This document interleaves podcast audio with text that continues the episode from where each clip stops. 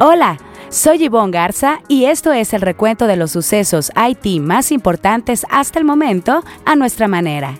NetMedia dio a conocer el ranking Las más innovadoras 2022. Profeco emprenderá demanda colectiva contra Megacable.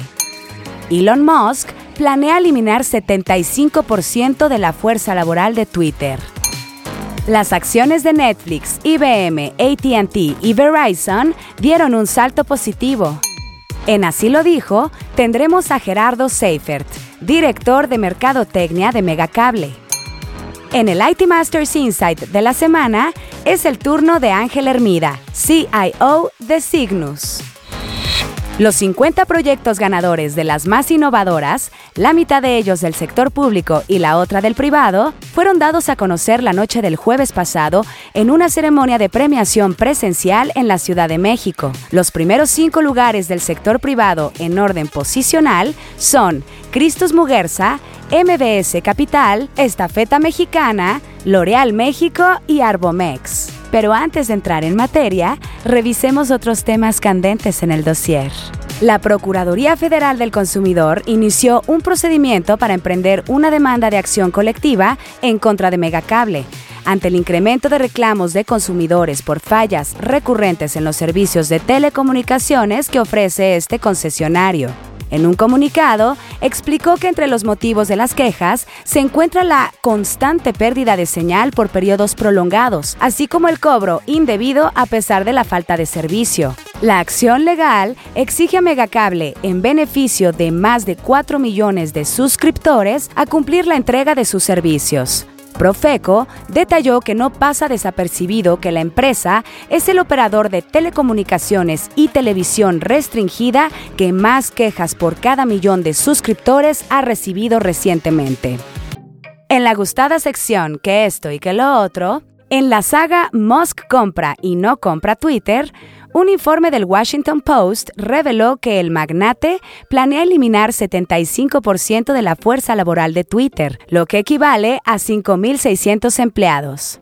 La situación económica de la red social, que incluye críticas a su modelo de negocio y presiones por parte de los inversionistas de no cumplir con sus propias expectativas, ha hecho que la compañía reduzca su número de empleados. Apenas en julio pasado, despidió a 30% de su equipo de adquisición de talento, dos meses después de que la compañía congeló las contrataciones. Según el diario estadounidense, Twitter tiene planes de recortar alrededor de una cuarta parte de su fuerza laboral, pero eso contrasta con la opción de Musk de solo quedarse con 25% de los empleados, una proporción con la que quizás le sea difícil operar. Los resultados trimestrales que más llamaron la atención de Wall Street a fines de la semana pasada y que encabezaron las ganancias de la temporada otoñal fueron los de Netflix, IBM y ATT. Netflix volvió al carril gracias al aumento de suscriptores, que superó las expectativas y dio un pronóstico de crecimiento todavía mayor en los próximos meses. Algunos analistas creen que los días oscuros ya se acabaron para la compañía de streaming.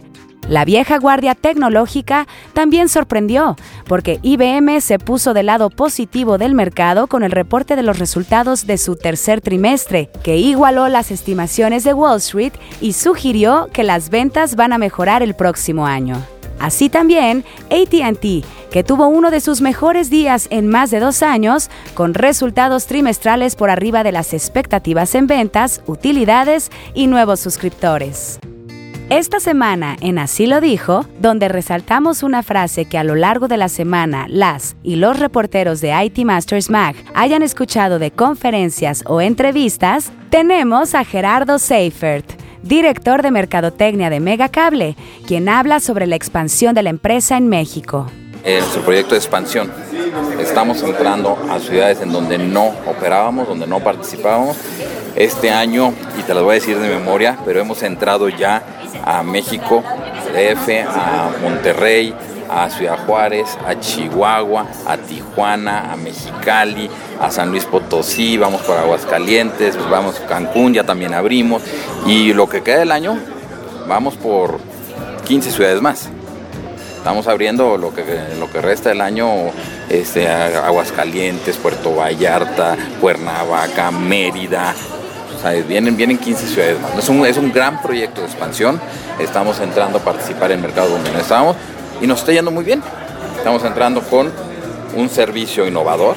También queremos escucharle a usted. Si tiene algún comentario o sugerencia, escríbalo en redes sociales con el hashtag ITMastersUpdate. Estaremos pendientes de su retroalimentación. Ahora sí, el tema candente de la semana. Como cada año desde su inicio en 2000, NetMedia, empresa productora de este podcast, reveló la edición vigésima segunda de las más innovadoras, el ranking anual para reconocer la innovación en el uso de tecnologías de información en proyectos empresariales, sociales o ciudadanos en el país.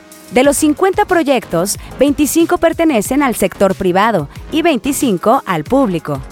Los primeros cinco lugares del sector privado, en orden posicional, son Cristus Muguerza, MBS Capital, Estafeta Mexicana, L'Oreal México y Arbomex.